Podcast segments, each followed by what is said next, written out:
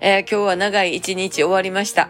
奈良の天理古墳フェスティバル、カルメラの辻本義弘くんが主催をしていましてね、もうあの彼を取り巻く友達ミュージシャンたくさん集まって、もうお客さんもたくさん集まってくださって、本当になんか素敵なイベントでした。もう涼しいっていうか寒いぐらいやったんですけれども、えー、今日はちょっと雨模様でどうなることかと思いましたが、今日はなんとかあの小雨で持ちこたえましてね、で今晩の間また雨が降るんだけど、明日2日目はパッと晴れるんやそうです。よかったね。辻本くん、お疲れ様でした。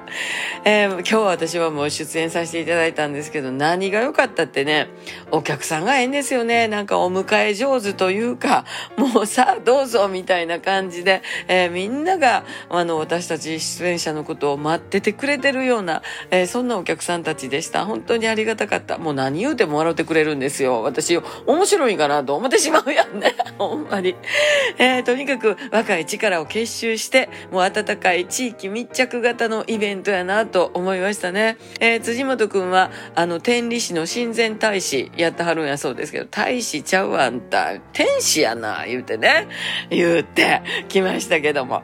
え、まあ私は来週は甲賀に参ります。甲賀町おこしのイベントに、大西ゆかりと珍世界で出演が決まっておりまして、そちらも頑張って参ります。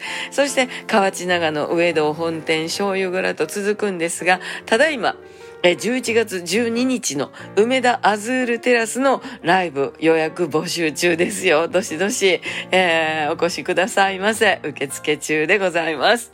また頑張っていきましょう。また明日。また明日。また明日。